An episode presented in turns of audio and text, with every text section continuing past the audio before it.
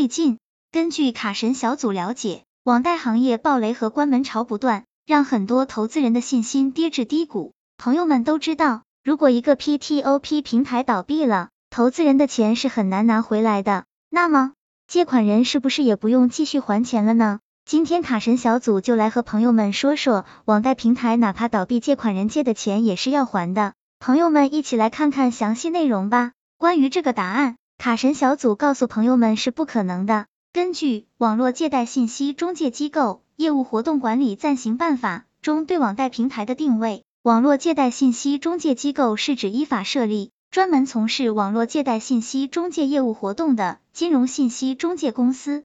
也就是说，PTOP 网贷平台在投资人和借款人中间充当了一个信息中介的角色，帮助撮合双方产生债权关系。一般情况下，借款人通过正规 P T O P 平台借款，均需签订相关电子合同。这个合同是有法律效力、受法律保护的。无论平台有什么变动，不影响已通过平台所达成的任何借款协议的合法性、有效性。投资人和借款人之间的债权关系是不变的。也就是说，只要有借款协议在，欠款就应该按时足额偿还，并不因为中介机构的倒闭而失效。如果不还，对方可通过民事诉讼的方式维护自己的合法权益，要回欠款。而且目前很多网贷平台都已接入征信系统，所以不还钱是非常容易背负征信污点的。一旦透支了信用，再想贷款简直难于上青天。卡神小组总结，在这里，卡神小组提醒有这样心态的朋友们，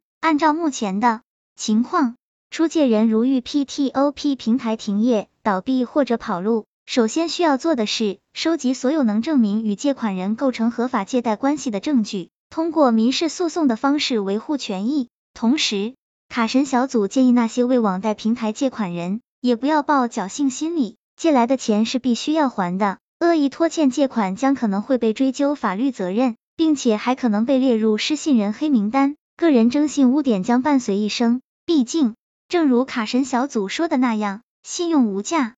且用且珍惜，希望这个这里对朋友们有所帮助。